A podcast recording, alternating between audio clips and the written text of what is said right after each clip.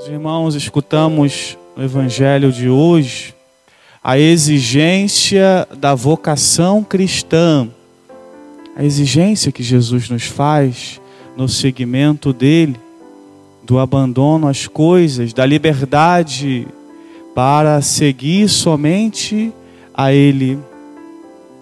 Essa exigência cristã muitas vezes nos custa porque somos apegados às pessoas, às coisas, e às vezes pensamos que essa palavra é só para nós, padres, religiosas. Não, Jesus espera também esse segmento radical de todos nós.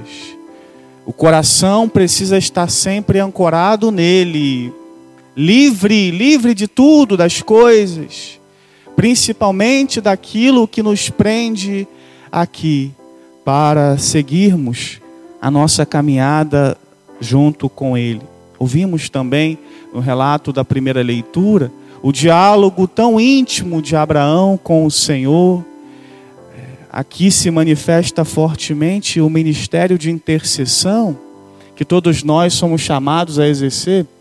E nessa relação inclusive nas nossas orações, é preciso que haja insistência com Deus. Deus espera isso de nós.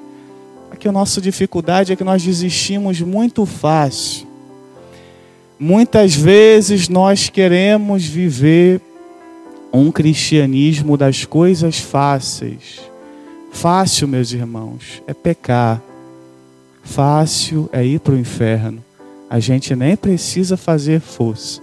Aqui, na intimidade com Ele, é preciso insistir: Senhor, se tiver dez, cinco.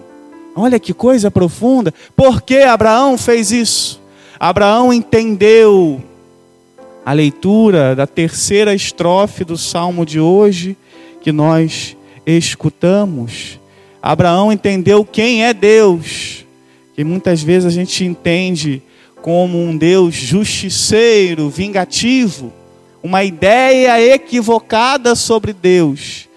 Abraão entendeu, entendeu que Deus é indulgente, favorável, paciente, bondoso e compassivo.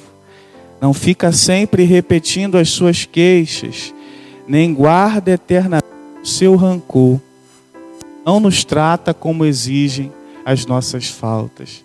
Então toma muito cuidado com a ideia de Deus que você anda ouvindo por aí.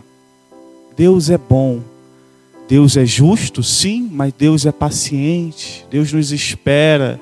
E é nessa relação, nessa convicção que precisamos nos relacionar com Ele. Precisamos ir até Ele sem medo do Senhor. A mulher do evangelho de ontem não teve medo foi capaz de ultrapassar as multidões. Jesus também espera essa decisão de cada um de nós, de ir até Ele e pedir a Ele, insistir com Ele. Esse é o método da oração cristã. Que Ele nos ajude, que a Virgem Maria também nos acompanhe nessa disposição interior para nos relacionarmos com o Senhor.